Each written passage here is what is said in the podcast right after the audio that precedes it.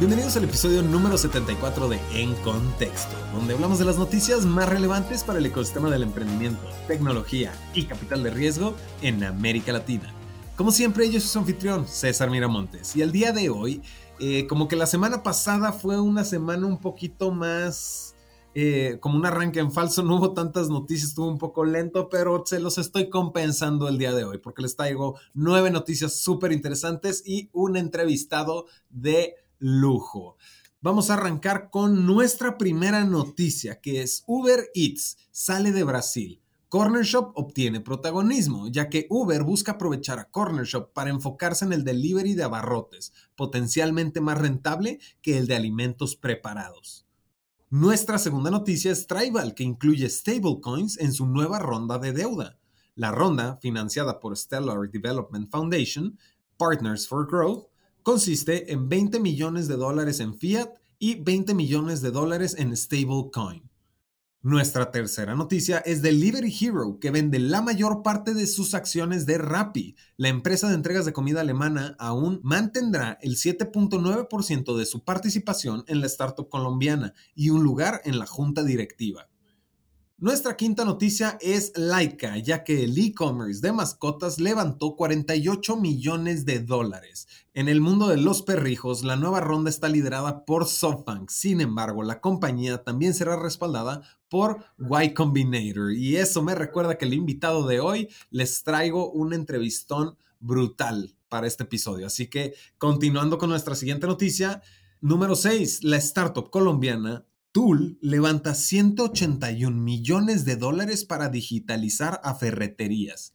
Esta serie B fue liderada por 8VC o 8BC, que estará destinada a impulsar más de estas empresas, pues siguen operando como negocios familiares con procesos manuales. Y está súper interesante esta parte del bienvenido al mundo digital, seas el negocio que seas, algo tan eh, que se puede percibir un poco tan arcaico como una ferretería, ¿no? Nuestra séptima noticia es Bitso, que se va a volver patrocinador de la selección mexicana de fútbol durante el Mundial de Qatar 2022. Y sí, estamos hablando del mismo Bitso que hace un año o dos nos estaba reportando el incremento de criptoremesas. Eh, entonces, es increíble lo lejos que han llegado y no nada más a ser patrocinadores de la selección mexicana de fútbol. Además, anunciaron el próximo lanzamiento de una línea de NFTs del equipo para que puedan fomentar el uso de criptomonedas en la población mexicana. Ahora, hablando de fútbol y startups, pues nuestra octava noticia es que las startups de la TAM se están sumando a esta fiebre de patrocinios de fútbol. A ver, Platzi y Bitso son dos compañías en expansión que están patrocinando equipos de fútbol, lo cual ya es casi un rito de iniciación para grandes startups. Y finalmente, nuestra última noticia es la House, que vende su primera propiedad con Bitcoin en México. Al no verse afectado por las fluctuaciones en tipo de cambio, el Bitcoin puede fomentar la inversión extranjera inmobiliaria en el país. Con esto estamos concluyendo las noticias que ahora sí tuvimos un buen arranque, como que les digo, la semana pasada estuvo medio en falso, así que es momento de pasarnos a la entrevista con una startup que levantó su ronda semilla por 2.6 millones de dólares. Nos encontramos con el co-CEO y cofundador de Palenca, José Carlos Aguilar, o entre los compas, Pepe. Bienvenido, Pepe, al programa. ¿Cómo te encuentras el día de hoy? Muy bien, ¿y tú, César? También, bien, aquí, después de un rato de haber platicado del programa de Somos Lucha, este, ahí que nos tocó dar el, el live en Instagram, ¿no? Así es, sí, traigo unas, unas buenas noticias después de, que, después de que platicamos en esa ocasión del programa de 500 Startups. Justamente, ¿no? ¿Y qué te parece si nos cuentas un poquito? Porque para quienes no se han tomado la molestia de leer las noticias, resulta que Palenca levantó 2.6 millones de dólares en su ronda semilla. Entonces, eh, primero que nada, felicidades. Eh, cuéntanos un poquito, ¿no? primero, arranquemos con Palenca. Cuéntanos en un tweet de qué trata Palenca. Claro, bueno, primero que nada, muchas gracias eh, por invitarme. Es un placer platicar contigo. Eh, Palenca, Palenca es una API que le permite a cualquier trabajador compartir sus datos de empleo con empresas que buscan verificar identidad de ingresos. Chulada, chulada. Entonces ahorita, para Palenca, ¿Qué te parece si nos ayudas a dimensionar, un poquito más del mercado, la oportunidad que hay para Palenca, ¿no? A nivel este, Latinoamérica. Claro, bueno, la verdad es que me gustaría empezar un poco acerca de, cómo empezó el, emprendimiento. La verdad es que fue un producto de, varias y varias iteraciones. Nosotros eh, empezamos siendo una empresa de crédito y cuando estábamos construyendo esta empresa de crédito nos dimos cuenta que no hay infraestructura en Latinoamérica para, para prestar, ¿no? Realmente para ofrecer cualquier servicio digital, ¿no? Eh, entonces te voy a poner un ejemplo, ¿no? Eh, nosotros antes, eh, con el primer emprendimiento, dábamos créditos a trabajadores de plataforma, ¿no? Y entonces las características de Latinoamérica, pues te das cuenta que el 80% de los ingresos de, de, de, los trabajadores es en, es en efectivo, ¿no? Em, tú puedes ver filas eh, en los viernes de quincena, gente sacando su dinero y entonces la data de los bancos, los datos de los bancos, no, pues la verdad es que no ayudan mucho para procesos de originación de crédito, ¿no? Y entonces, mientras estábamos construyendo esta empresa de crédito, creamos integraciones con sistemas de nómina para validar del otro lado, ¿no? Eh, efectivamente, desde los empleadores, que es los que le pagan a la gente, ¿no? Eh, y al final de cuentas, dije, bueno, pues esta, bueno, dijimos todos que esta, esta tecnología pues se tiene que aplicar en toda la TAM, ¿no? Al final de cuentas, no solamente en ese entonces BEC, sino cualquier financiera, cualquier aseguradora, em, cualquier servicio en realidad que, que verificar eso pudiera em, pues beneficiarse de nuestro servicio. Ok, entonces es que, es que me encanta esa historia porque precisamente tuviste que crear el emprendimiento previo a poder crear esa otra disrupción dentro de la industria, ¿no? Este, y siento que sí es algo que sufrimos un poco dentro de la TAM, ahorita que estabas mencionando del 80% de, de las nóminas en México siendo en efectivo.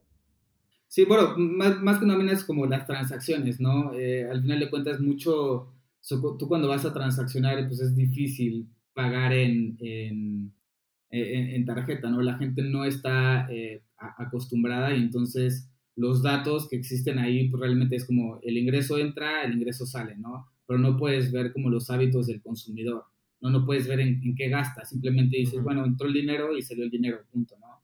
Y desde el lado del empleador tienes acceso a otras métricas, pues un poquito más em, como certeras acerca de, pues cuánto tiempo ha estado empleado, eh, eh, cuánto gana, cuál es su posición, em, toda, toda esa información y pues ayudamos a, empresas. De hecho, trabajamos con un banco muy grande, digo que por temas de NDA me, pueden asesinar si digo su nombre, pero trabajamos con un banco para que ayuda mucho a, esta parte del crédito, ¿no?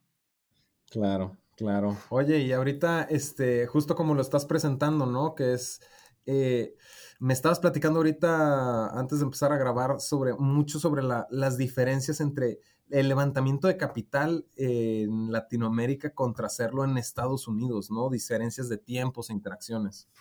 Sí, así es. Bueno, pues la verdad es que mm, todo se escucha muy bonito, digamos que ahorita con el anuncio, pero realmente eh, en el primer emprendimiento, y de hecho hay, varias lecciones que aprender aquí. El primero es que intentamos levantar capital con nuestro emprendimiento previo, que era, que era BEC tres meses no levantamos ni un solo peso.